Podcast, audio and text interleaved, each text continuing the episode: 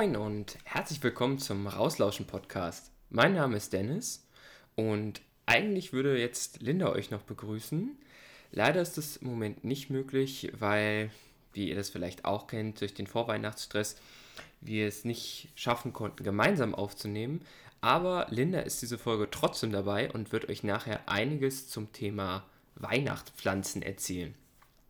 Ansonsten wollen wir uns an der Stelle kurz bei euch entschuldigen, dass wir es im November leider nicht geschafft haben, eine Folge rauszubringen. Da war einfach bei uns beiden zu viel Stress. Aber wir dachten uns, jetzt kurz vor Weihnachten, perfekt für die Zugfahrt nach Hause, geben wir euch eine neue Folge rauslauschen auf die Ohren.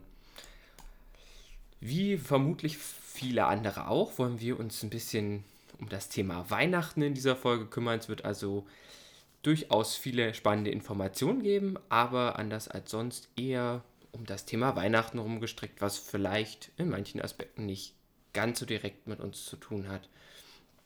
Ich möchte euch deswegen ein bisschen was über das wahrscheinlich bekannteste Weihnachtstier erzählen oder zumindest das, was den meisten sofort in den Sinn kommt. Und zwar soll es heute in meinem Teil ein bisschen um Rentiere gehen.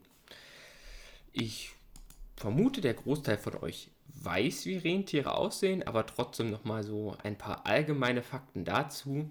Rentiere gehören zu den Säugetieren, zur Familie der Hirsche, also sind zum Beispiel auch mit unseren Ruthirschen verwandt, die vielleicht nochmal mehr kennen. Sie können eine Größe zwischen 1,20 Meter und 2,20 Meter von Kopf bis Rumpf erreichen und die Schulterhöhe variiert je nachdem, um welche Unterart es sich handelt, zwischen 90 cm und 1,40 Meter.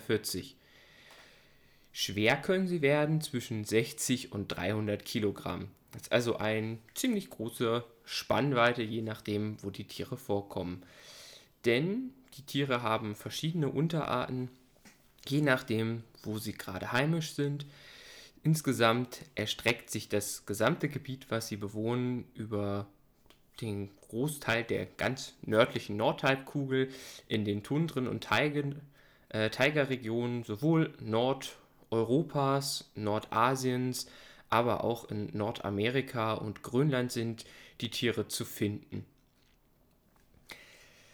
Wie genau sie quasi vom Fell her aussehen, das variiert ein wenig, denn Rentiere besitzen ein Sommer- und ein Winterfell. Im Winterfell sind sie meistens etwas heller als im Sommerfell und man kann vor allen Dingen die Fellart unterscheiden darin, wie dicht das Ganze ist. Denn, wie ihr euch vorstellen könnt, im Winter wird es gerade im hohen Norden sehr, sehr, sehr kalt. Wir haben dort sehr hohe Schneedecken und das Winterfell ist dann besonders dicht, so dass die Tiere nicht frieren können und selbst bei Temperaturen von minus 30 Grad in den Tundren und Teigen relativ entspannt dort ausharren können. Was ganz interessant ist, ist, dass im Verhältnis zum gesamten Oberkörper der Tiere die Beine nur relativ wenig behaart sind. Natürlich immer noch wesentlich mehr als bei uns Menschen beispielsweise, aber in Relation sind dort viel weniger Haare und die Beine kühlen dann auch sehr schnell aus. Das ist allerdings kein großes Problem, denn alle lebenswichtigen Organe befinden sich im Körper des Tieres und nicht an den Beinen. Und sobald das Blut quasi wieder in den Körper hineinfließt, wird es dort aufgewärmt durch die Körperwärme und kann dann so in angenehm warmer Temperatur die Organe durchfließen. Ist also im Endeffekt auch ein Stück weit einfach ein Schutz zur Unterkühlung, wenn man dafür sorgen müsste, dass auch die Beine permanent warm bleiben, hätte man noch mehr Auflagefläche, wo Wärme verloren gehen könnte. Dazu kommt, dass die Hufe der Tiere sehr weit spreizbar sind. Das liegt daran, dass die sich darauf angepasst haben, besonders in schlammigen und steinigen Gelände unterwegs zu sein, aber auch ein großer Vorteil, wenn man auf dem Schnee läuft, so wie wir Menschen beispielsweise dann Schneeschuhe tragen, die unser Gewicht auf mehr Fläche im Schnee verteilen, so können die Rentiere eben ihre Zehen, die sie haben, relativ weit aufspreizen und haben somit ihre eigenen Schneeschuhe dabei. Ist also eine Besonderheit und eine ziemlich coole Anpassung, wie ich finde. Eine weitere Besonderheit, wenn wir daran denken, dass Rentiere ja zu den Hirschen gehören, Sie sind die einzigen Hirsche, wo sowohl die Männchen als auch die Weibchen ein Geweih tragen. Das heißt, wenn man bei uns zum Beispiel an den Rothirsch denkt, dort haben ja nur die Männchen die großen Geweihstangen. Hier ist es so, dass auch die Weibchen Geweihe tragen. Und dazu kommt, dass die Männchen bereits vor dem Winter ihr Geweih verlieren, während die Weibchen das Geweih sogar noch länger tragen. Das hat einen ganz einfachen Grund denn die Weibchen sind über den Winter hinaus trächtig. Das heißt, sie haben die Jungen, tragen sie quasi schon im Körper und müssen dementsprechend wesentlich mehr Nahrung aufnehmen können und auch die guten Nahrungsplätze verteidigen. Außerdem sind sie dadurch, dass sie trächtig sind, natürlich ein bisschen schwerfälliger, nicht ganz so dynamisch und können sich so wesentlich besser gegen Feinde verteidigen. Ein weiterer großer Vorteil dieser Geweihe, die teilweise durchaus bis zu 80, 90 oder sogar einen Meter groß werden können, ist, dass sie diese Geweihstangen als Schneeschaufeln benutzen können. Das heißt, ein Rentier kann damit zum Beispiel seine Lieblingsspeise im Winter, nämlich die Rentierflechte, relativ gut frei kratzen mit dem, Gehir mit dem Geweih. Darüber hinaus haben Rentiere einen sehr, sehr guten Geruchssinn, wenn es um Futter geht.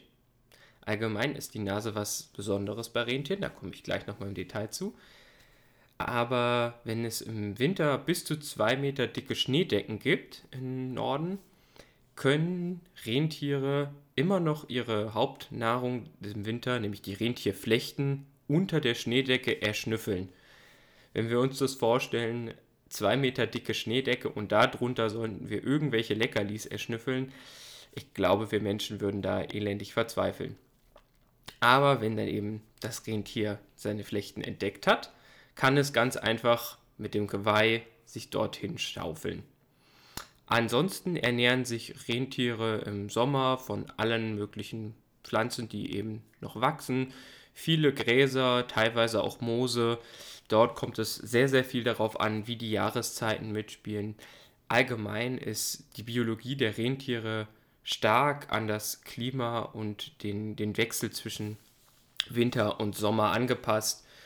So ist es beispielsweise so, dass die Rentiere bereits im August schwanger werden, also trächtig. Die äh, Jungtiere dann den gesamten Winter über letztendlich in der Mutter heranwachsen und sobald es dann im Frühjahr den Punkt gibt, an dem der Schnee, der Schnee getaut ist, und die Tiere wieder voll fressen können, weil eben jetzt gerade das Maximum an Vegetation da ist, dann werden die Jungtiere geboren. Das Ganze ist also sehr, sehr stark darauf angepasst, in dieser kurzen Vegetationsperiode von vier bis maximal fünf Monaten in den nördlichen Gebieten dort die Jungtiere großziehen zu können, denn nur dann ist genug Nahrung da, damit die Tiere so kraftvoll werden können, dass sie auch den ersten kalten Winter überleben. Die Nase hatte ich ja schon erwähnt, ist was ein bisschen Besonderes und es gibt auch eine Theorie, wieso Rudolf denn eine rote Nase haben sollte. Wer übrigens aufgepasst hat, weiß, warum Rudolf eigentlich der falsche Name für die Rentiere, für eins der Rentiere im Winter beim Weihnachtsmann ist. Ihr könnt ja schon mal drüber nachgrübeln. Ich werde es am Ende auflösen. Aber wieso das mit der roten Nase so sein könnte, zumindest ist das eine Theorie, die ich gefunden habe, liegt daran, dass die Nase der Rentiere sehr gut durchblutet wird. Das heißt, die kann teilweise ganz leicht rötlich aussehen. Das hat einen ganz einfachen Grund, die starke Durchblutung. Das sorgt nämlich dafür, dass die Atemluft schon mal angewärmt wird, bevor, wir, bevor sie eingeatmet wird. Ich denke, Jetzt im Winter kennen das einige von uns. Wenn man rausgeht und es ist richtig, richtig kalt draußen, dann kann das sehr unangenehm werden, gerade wenn man sich mehr bewegt und dann heftiger ein- und ausatmet. Diese ganz kalte Luft, die kann teilweise in der Nase auch bös beißen. Jetzt stellen wir uns vor, das soll man bei minus 30 Grad den ganzen Tag machen. Das könnte sehr anstrengend werden. Deswegen erwärmen Rentiere mit ihrer warmen Nase die Umgebungsluft leicht, um dann besser atmen zu können. Ein weiterer sehr spannender Fakt, den vielleicht jeder der Rentiere schon mal live beobachten durfte, mitbekommen hat, ist, dass Rentiere beim Laufen leichte Klackgeräusche von sich geben und leichte Klickgeräusche. Das liegt daran, dass dort bestimmte Sehnen überspannt werden bzw. dann sich wieder entspannen und das Zusammenschnalzen klingt dann wie ein Knacken.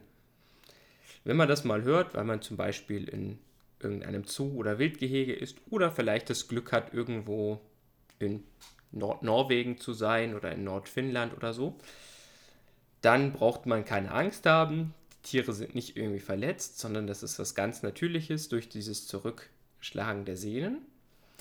Und man geht davon aus, dass das sogar einen sinnvollen Nutzen hat und nicht einfach nur eine Zufallsentwicklung ist. Man vermutet nämlich, dass in besonders schneereichen, nebeligen, aber auch, wenn wir an die Polarnächte denken, einfach sehr, sehr langen, dunklen Zeiträumen sich die Tiere trotz dieser, äh, durch diese Knackgeräusche noch aneinander orientieren können und teilweise sogar, dass die Jungen ihre Eltern am Hand dieser Klick- und Klackgeräusche erkennen können. Das ist also einfach eine weitere Form der innerartlichen Kommunikation, wenn man es so nennen möchte. Ist also durchaus etwas sehr Sinnvolles, auch wenn es für uns erstmal sehr ungewohnt wirkt.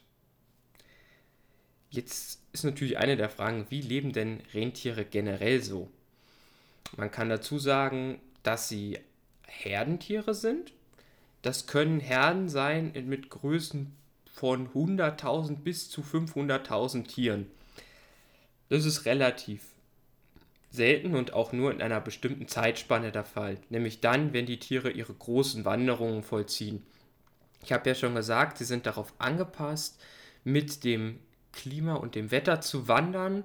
Das heißt, wenn im Winter die nördlicheren, äh, die nördlicheren Regionen früher zufrieren, wandert man Richtung Süden, wandert man von den Bergen in Richtung der Täler. Und diese großen Wanderungen bergen natürlich auch große Gefahren, einfach weil man große Strecken über einen längeren Zeitraum zurücklegt und das sehr anstrengend ist. Deswegen schließen sich die Tiere in großen, großen Herden zusammen, bis sie dann ihre Zielgebiete erreicht haben, um sich dort dann wieder in kleinere Herden aufzulösen. Meistens ist es so, dass diese kleineren Herden Geschlechter gleich sind, das heißt, dass die Weibchen unter sich bleiben und die Männchen unter sich bleiben und erst zur Paarung sich die Männchen versuchen, einen sogenannten Harem zusammenzusuchen. Das heißt, die Männchen versuchen so viele Weibchen wie möglich um sich zu scharen, um sich möglichst oft fortzupflanzen. Das gelingt natürlich denen, die im biologischen Sinne am fittesten sind. Das heißt, die, die am stärksten gebaut sind, die, die am dominantesten auftreten können, am besten. Die Tiere pflanzen sich dann fort und können bis zu 15 Jahre alt werden. Das durchschnittliche Alter sind so 12 bis 15 Jahre. Es gibt teilweise auch Beobachtungen von Tieren, die bis zu 20 Jahre alt sind. Das ist aber eher eine Seltenheit. Eine weitere Besonderheit, die man Rentieren nicht unbedingt direkt zuordnet, zumindest hat mich das sehr überrascht, ist, dass es eigentlich keine wild lebenden oder keine wilden Rentiere mehr gibt. Rentiere sind die einzige Hirschart, die der Mensch fast vollständig dominiert, äh, äh, domestiziert, nicht dominiert, domestiziert hat. Das heißt, wenn man irgendwo wandern ist in den nördlichen Regionen und sieht dort Rentiere, ist es meistens so, gerade aus Nordschweden ist mir das auch, äh, Entschuldigung, aus Nordnorwegen ist mir das berichtet worden, dass es dort Rentiere gibt und die haben alle große Halsbänder um oder irgendwelche Markierungen, damit die zuständigen Besitzer wissen, hey, das sind meine Tiere. Teilweise sind sie dann auch mit GPS getrackt, das heißt, die Besitzer wissen immer sehr genau, wo halten sich meine Tiere auf. Das ist natürlich eine große Frage, wem gehören denn die ganzen Tiere und wie wird das alles irgendwie organisiert. Viele der Tiere, der Rentiere, gehören meistens noch alten indigenen Bevölkerungen. Wenn wir zum Beispiel an Skandinavien denken, wären das das Volk der Samen, was an sich sehr viele unterschiedliche kleinere Völker auch mit beinhaltet. Und die Samen sind ein altes Volk, was schon viele, viele Jahrhunderte in Tradition mit den Rentieren lebt, was auch sehr, sehr viele Kunstwerke und Schmuck aus allem vom Rentier anstellt. Und denen gehören große Herden. Die werden traditionell das Großteil des Jahres einfach auf den Weideflächen gelassen. Das heißt, sie können sich ganz natürlich bewegen. Es gibt gewisse Abgrenzungen zwischen bestimmten, ich nenne das jetzt mal Gemeinden, dass es eben auch Zuteilungen für Weideflächen gibt und jeder da aufpassen muss, dass seine Tiere in seinen Flächen bleiben. Aber prinzipiell ist es dort relativ flexibel und man kann sich das nicht vorstellen wie bei uns, dass die Tiere in irgendeinem Stall gehalten werden. Zum Herbst hin werden die Tiere dann zusammengetrieben und es wird geschaut, wo gehören die Jungtiere dazu und dort gilt die Regel, das Jungtier gehört der Familie, der auch das Muttertier gehört. Das heißt, wenn man das klar zuordnen kann, wird auch das Jungtier dann in der jeweiligen Form und Farbe markiert, wie es eben die Mutter auch ist. Auch werden die Tiere dort beim Zusammentreiben teilweise geschlachtet, beziehungsweise dann extra gefangen, um dann weiterverarbeitet zu werden. Dabei muss man sagen, die Samen haben sich darauf spezialisiert, wirklich jedes Teil des Tieres vollständig zu verwerten.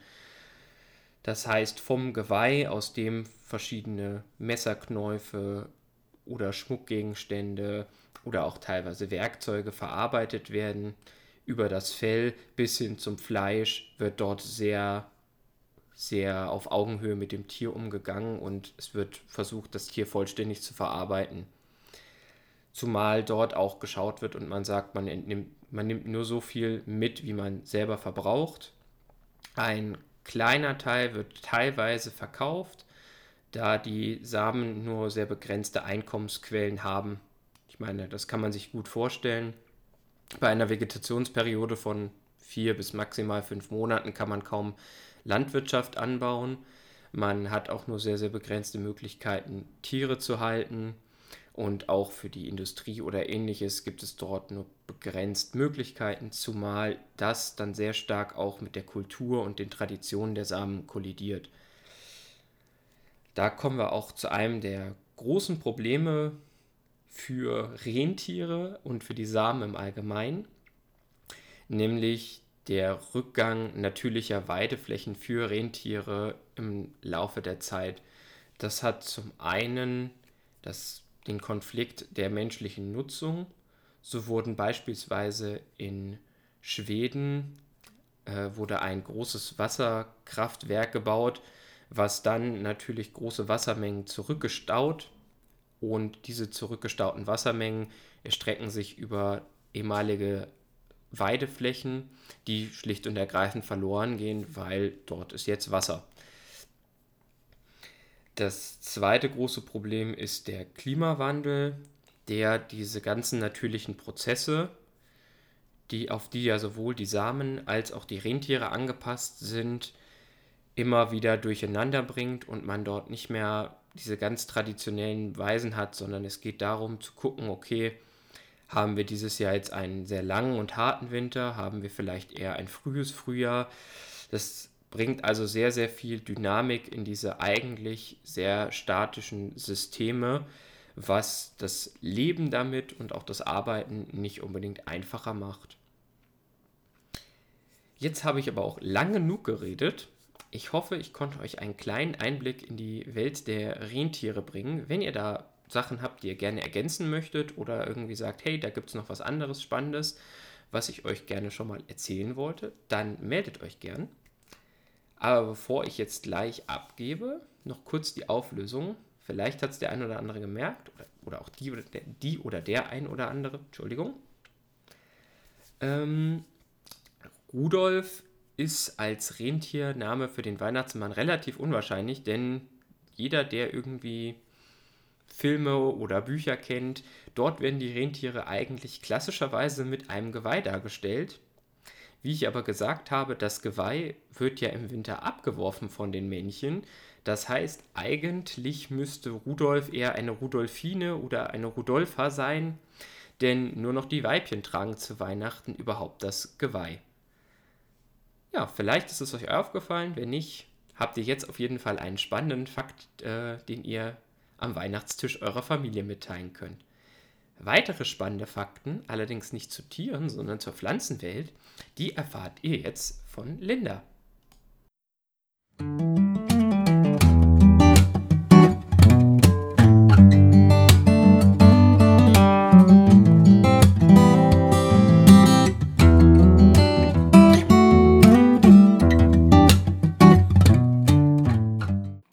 Ich möchte euch ein bisschen über Weihnachtspflanzen erzählen.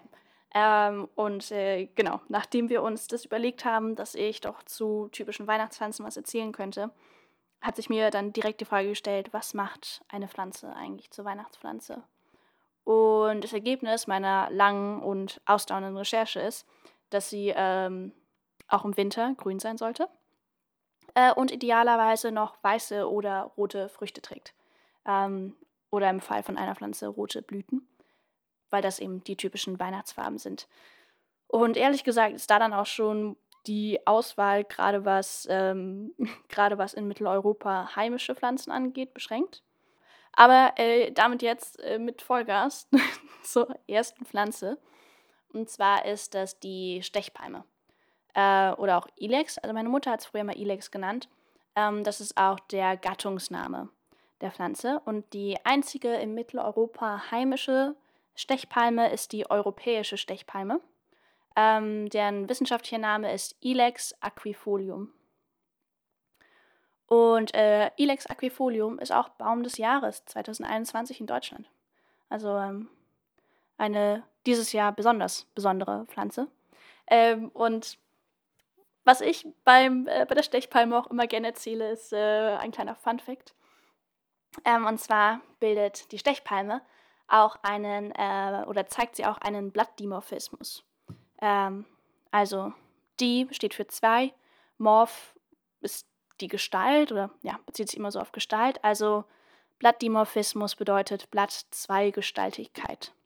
Ähm, und wie sich das jetzt im Fall der Stechpalme ausbildet, ah, da kommen wir auch. Ich habe am Anfang gar nicht beschrieben wie die Stechpalme eigentlich aussieht. Für alle, die nicht wissen, was ich jetzt mit Stechpalme oder Ilex meine. Ähm, also es ist eine sehr typische Weihnachtspflanze. Sie hat äh, grüne, dicke Blätter, deren Rand sich zu so Stacheln oder Dornen, wie man es nennen möchte, ähm, umgeformt hat. Und es sind rote Beeren. Ich hoffe, dass jetzt jeder das passende Bild der Pflanze im Kopf hat. Und gerade um diese Stacheln an den Blättern geht es. Die treten nämlich nicht an jedem Blatt auf. Ähm, was häufig zu beobachten ist, ist, dass die Blätter weiter oben an der Pflanze ähm, diese Stacheln, also dass sie dort weniger stark ausgeprägt sind oder teilweise auch gar nicht ausgeprägt sind. Ich habe jetzt auch schon Bäume gefunden, wo dann auch es auch unten Blätter gab, die keine Stacheln mehr hatten. Ich weiß nicht, ob der Baum irgendwie so im Bogen gewachsen ist oder irgendein ähm, Defekt hatte, aber im Schnitt, in der Theorie, äh, sind die Blätter weiter oben weniger stachelig, weil es weiter oben auch äh, sozusagen weniger Fressfeinde gibt. Weil halt alle, alle Fressfeinde, ähm, naja, die essen unten, die kommen da oben nicht dran.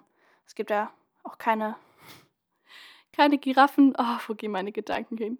Naja, ja, also alle in Mitteleuropa heimischen, alle in Mitteleuropa heimischen äh, Fressfeinde gehen über eine bestimmte Höhe von, ich sag jetzt mal, zwei Meter oder sowas nicht hinaus. Und ähm, es kostet natürlich den Baum auch äh, Ressourcen, diese besonderen Blattformen auszubilden. Ja, es ist auch generell sind die Blätter auch von der Stechpalme ähm, verhärtet, das heißt sklerotisiert ähm, auf schlau.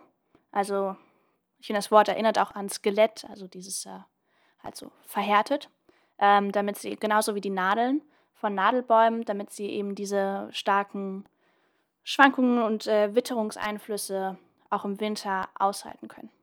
Ähm, deswegen haben halt auf jeden Fall die allermeisten Bäume, die in Mitteleuropa auch im Winter grün sind, so dickere Blätter mit einer, ja, die einfach stärker geschützt sind. Ähm, genau, aber diese, diese besondere oder diese dickere Schicht auszubilden Und auch diese Dornen auszubilden, das kostet extra Ressourcen. Und da ist natürlich für den Baum sinnvoll, ähm, diese Ressourcen nicht zu investieren, wenn es nicht nötig ist. Da muss man jetzt natürlich, ich habe mich jetzt schon selbst dabei ertappt, bei dieser Art von Formulierung, was für den Baum sinnvoll ist oder nicht. Ähm, natürlich überlegt sich jetzt das einzelne Baumindividuum nicht, was schlau wäre, sondern es ergibt sich dann evolutionär. Es waren einfach halt die Bäume, die durch Zufall, sage ich mal, ähm, weiter oben keine starken Dornen ausgebildet haben, ähm, haben dadurch keinen Nachteil gehabt, weil es eben sie sich oben gar nicht weiter schützen mussten. Ähm, aber einen Vorteil, weil sie dann zusätzliche Ressourcen übrig hatten, die sie in sonstigen Schutz zum Beispiel stecken konnten. Also ja, so viel zum Blattdimorphismus von der Stechpalme. Wir kommen auch äh, später noch zu einer anderen Pflanze, die ebenfalls Blattdimorphismus zeigt. Ähm, was auch viele Leute nicht wissen, zumindest meiner Erfahrung nach. Auf jeden Fall konnte ich häufig mit diesen Fun Facts aufwarten und die Leute haben so, haben zumindest so reagiert, als hätten sie es vorher nicht gewusst. Ähm, genau, also die Stechpalme. Ähm, die Fruchtreife, also ab wann die Beeren, die Früchte sichtbar sind, ähm, das ist ab Oktober. Und die Beeren können aber den ganzen Winter über an der Pflanze bleiben und auch mehrere Frostgänge gut überstehen, ähm, ohne schlecht zu werden. Weswegen auch dieses, ja, das Bild in der Weihnachtsdekoration dann mit diesen prallen roten Beeren auch im Dezember noch umsetzbar ist. Die Stechpalme ist nach Bundesartenschutzverordnung unter besonderem Schutz gestellt. Ich habe mal ein bisschen recherchiert, um ähm, zu versuchen herauszufinden, was es jetzt genau beinhaltet, unter besonderem Schutz zu stehen. Ich schlage vor, dass wir uns dem in einer anderen Folge nochmal widmen, weil es etwas komplizierter ist. Also was ich jetzt auf die Schnelle herausfinden konnte, ist, ähm, dass streng geschützt nochmal eine Unterkategorie von besonderem Schutz ist und eine stärkere Kategorie. Also alles, was streng geschützt ist, ist auch besonders geschützt, aber nicht alles, was besonders geschützt ist, ist auch streng geschützt. Und nach meiner Recherche schienen die sich diese, ähm, die Sachen von besonderem Schutz vor allem auf jetzt Import, Export und Handel mit dieser Pflanze zu beziehen. Aber ja, falls es euch interessiert, machen wir darüber nochmal eine Folge und ich äh, werde da im Detail noch tiefer eintauchen. Dann äh, lässt sich auch noch sagen, dass also Laubpflanzen, immergrüne Laubpflanzen sind oder immergrüne Laubbäume sind in äh, Mitteleuropa selten.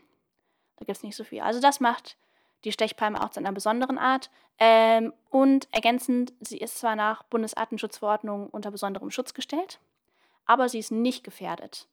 Ähm, was zumindest auch nach meiner Erfahrung jetzt einfach von Waldspaziergängen sehr viel Sinn macht. Man sieht die Pflanze einfach häufig. Und ich nehme jetzt mal an, wenn ihr irgendwo in Deutschland seid und diesen Podcast hört, also ich habe bisher noch in fast jedem Wald Ilex gesehen. Hm. Aber ich war in Norddeutschland noch nicht viel unterwegs. Naja, lasst mich gerne wissen, ob ihr Stechpalmen findet oder nicht. Äh, und da auch noch als kleiner Funfact am Rande, der Zauberstab von Harry Potter ist auch aus Stechpalmenholz gefertigt. Damit möchte ich zur nächsten Pflanze kommen, und zwar die Mistel. Ähm, die Mistel ist auch immer grün, also ist auch im Winter grün. Ähm, und sie lebt ektoparasitisch und ist ein Halbschmarotzer. Was das bedeutet?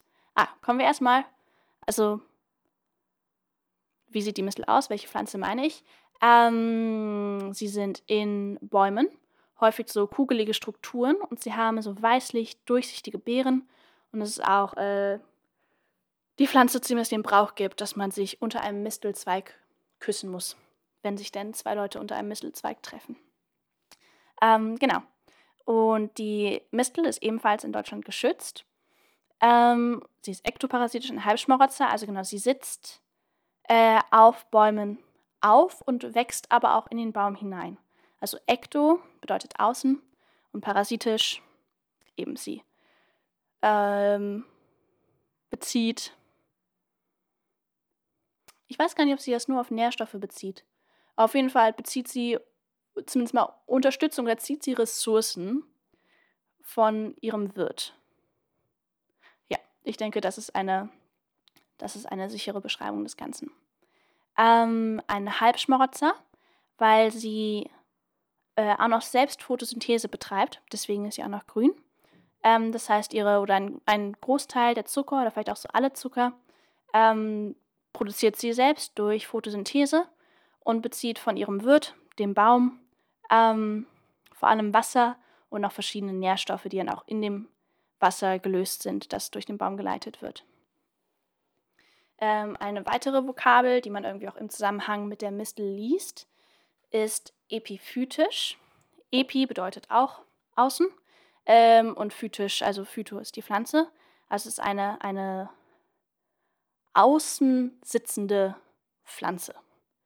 Ähm, genau, was aber nach meinem Verständnis bei der Mist, also es ist zwar nicht falsch, aber es ist halt auch, also es könnte ein falsches Bild vermitteln, weil ähm, epiphytisch häufig für Pflanzen auch verwendet wird, die nicht parasitisch leben.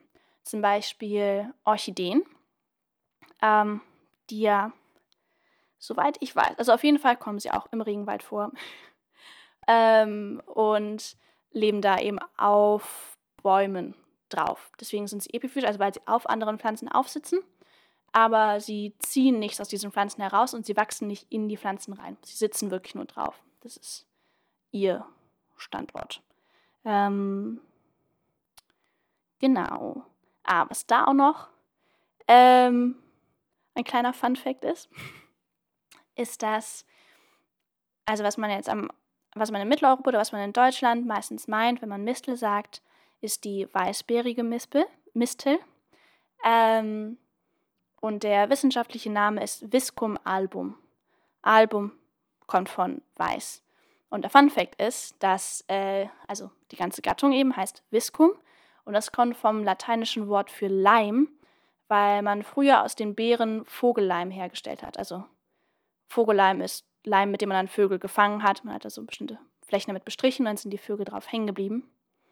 Ähm, genau. Und laut dem Wikipedia-Artikel, den ich noch gelesen habe, kommt daher auch der äh, Begriff für Viskosität, was ja die die, die, die, die Zähigkeit oder Flüssigkeit einer Substanz beschreibt. Kommt wohl auch halt von dieser Wortwurzel für Leim her. Ja, die Mistel breitet sich über vor allem zwei verschiedene Wege aus. Zum einen, ähm, also es heißt Tropfen, ist, wenn die Beeren dann von der von einer oben im Baum sitzenden Mistel runtertropfen auf darunterliegende Zweige und sich nach dort ausbreiten.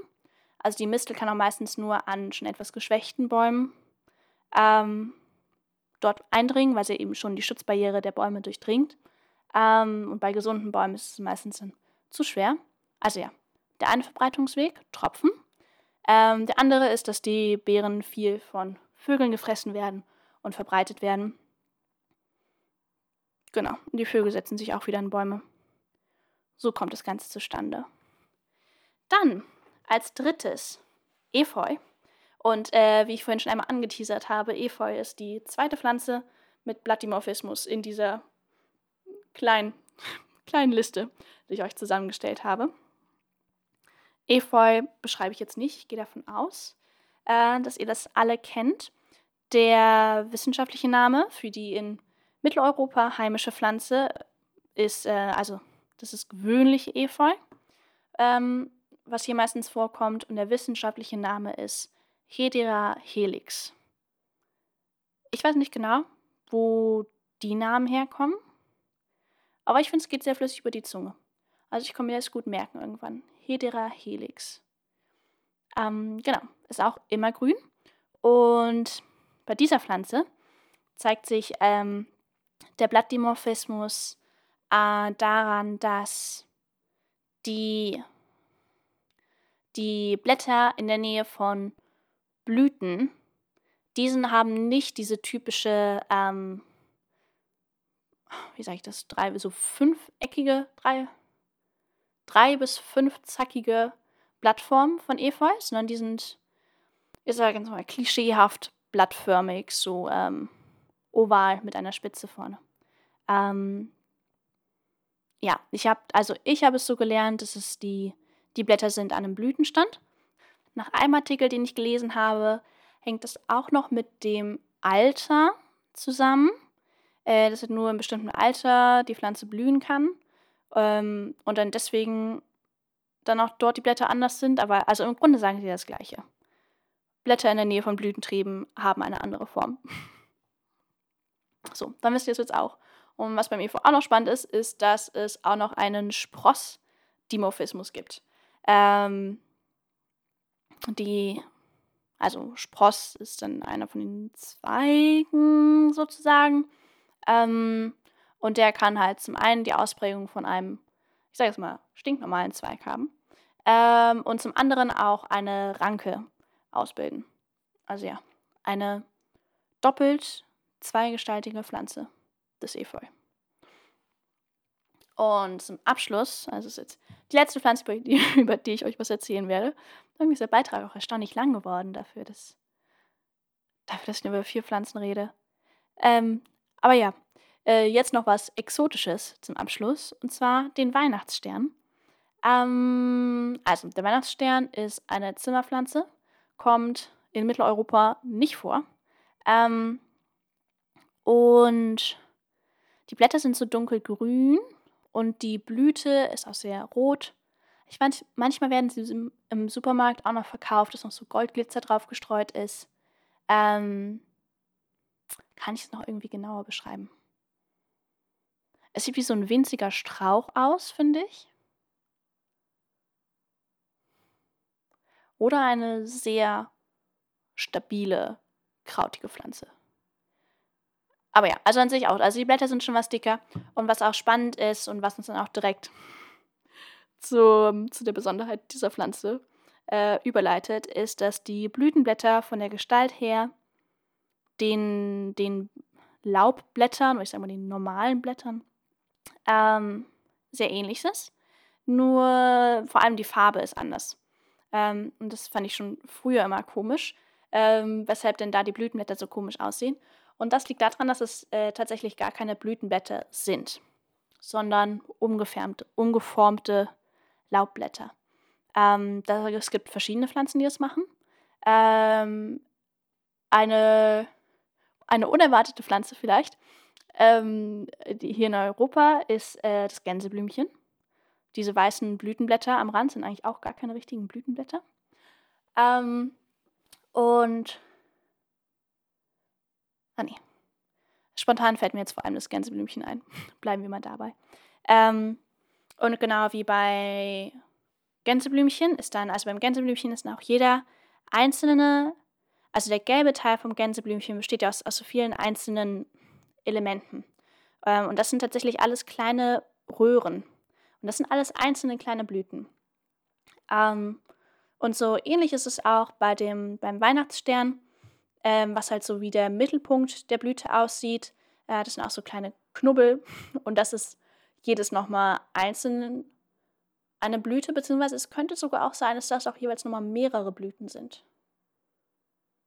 Ja, also auf jeden Fall sind die roten Blütenblätter keine richtigen Blütenblätter, das können wir festhalten. Und äh, die kleinen Knubbel da drin sind auch mindestens eine einzelne Blüte, wenn nicht sogar mehrere. Was ich beim Weihnachtsstern auch noch spannend finde, ist, dass ähm, also der Gattungsname ist Euphorbia pulcherima und die Pflanze kommt aus Mittelamerika äh, oder ist in Mittelamerika heimisch. Und was ich da spannend finde, ist, dass es auch in Deutschland Vertreter der Gattung Euphorbia gibt, die aber ganz anders aussehen. Also was allen gemein ist, ist da, also Euphorbia, ähm, die Gattung heißt Wolfsmilch. Ähm, und das bezieht sich darauf, dass wenn man äh, ein Stück von der Pflanze abbricht, so weißer Pflanzensaft austritt. Ähm, also daran könnt ihr es auch erkennen. Nicht alle Pflanzen, aus denen weißer Pflanzensaft austritt, sind direkt, also sind, gehören direkt zur Wolfsmilch, aber das ist denen auf jeden Fall gemein. Und an sich, wenn man ein grobes Gefühl hat dafür, wie das so aussieht. Also ein wichtiges Merkmal ist eben auch dieser spezielle Blütenaufbau. Ähm, dann kann man schon gut die Wolfsmilch irgendwann erkennen. Und genau. Die hier vorkommenden Vertreter sehen ganz anders aus. Sie sind kleiner, sie sind nicht rot, ähm, sie sind ganz grün, die Blätter sind viel feiner. Ähm, ich finde, es sind sehr schöne Pflanzen, aber auch sehr schwer zu beschreiben. Und ich kann mir auch gut vorstellen, dass viele Leute, wenn man nicht auf Pflanzen achtet, man jetzt auch nicht unbedingt ein Bild vor Augen hat, selbst wenn ich es beschreiben würde. Deswegen googelt das doch einfach mal. Ähm, hier gibt es zum Beispiel die Sonnenwend-Wolfsmilch, die Eselswolfsmilch, die Zypressenwolfsmilch. Genau. Das sind meine Vorschläge. Damit komme ich jetzt auch zum Ende von meinem äh, kleinen, doch nicht so kleinen Pflanzenbeitrag. Wie immer erzählen wir euch alles nach bestem Wissen und Gewissen, aber wenn ihr es besser wisst ähm, oder euch einfach irgendwas komisch vorkommt, dann schreibt uns unglaublich gerne an podcast.naturbeobachtung.de und ähm, wir werden uns Mühe geben, dann nochmal zu recherchieren und uns fürs nächste Mal zu korrigieren. Ich freue mich auf jeden Fall sehr über Feedback. Und damit wünsche ich euch noch viel Spaß mit dem Rest vom Podcast.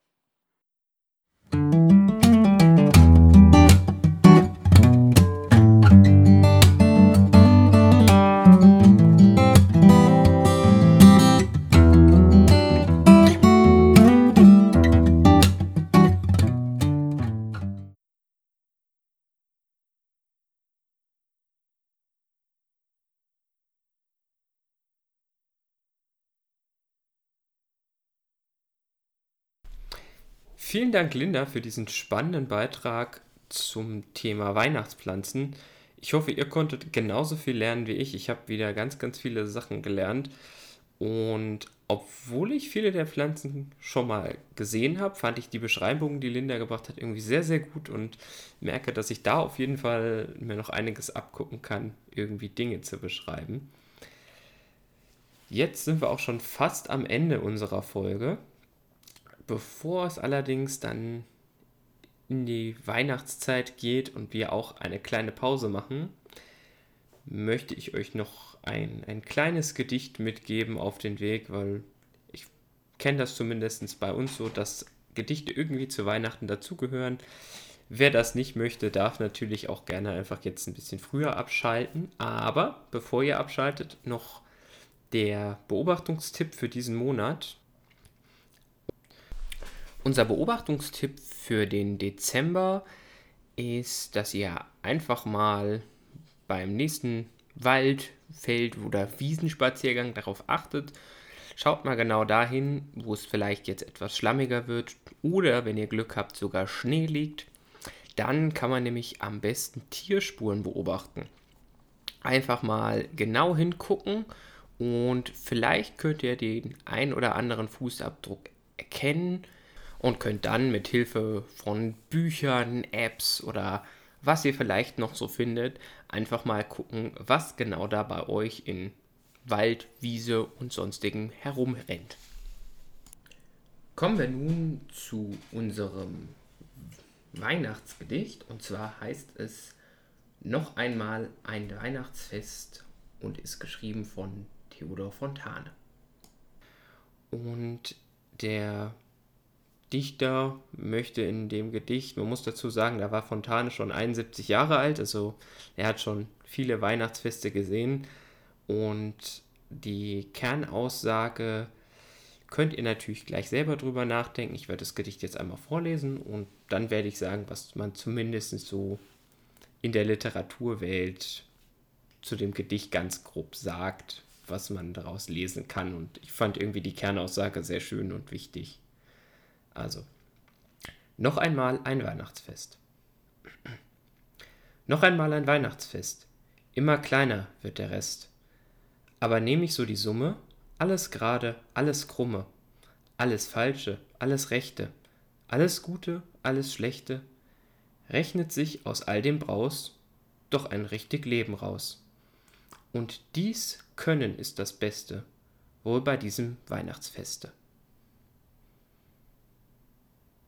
Und wie ich finde, sagen diese wenigen Zeilen doch irgendwie viel aus über das, was wir alle üben können, nämlich einfach sagen, auch wenn nicht alles geklappt hat, wenn manchmal was richtig blöd lief, wenn irgendwie man eben auch mal was Falsches hatte oder irgendwas krumm lief, wenn man so am Ende des Jahres guckt oder einfach immer mal wieder einen Zwischenstopp macht, zu gucken, wo man hingekommen ist und irgendwie zu, auch zu merken, dass da viel, viel Gutes dabei war und alles doch gar nicht so schlimm vielleicht ist, wie man das manchmal in dem Moment empfunden hat.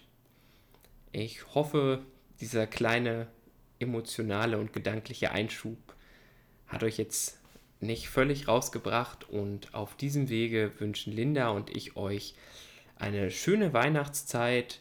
Auch wenn ihr Weihnachten nicht feiert, genießt die Zeit zwischen den Jahren, kommt gut ins neue Jahr, macht's euch gemütlich, genießt einfach mal die Ruhe und die Entspannung. Tschüss.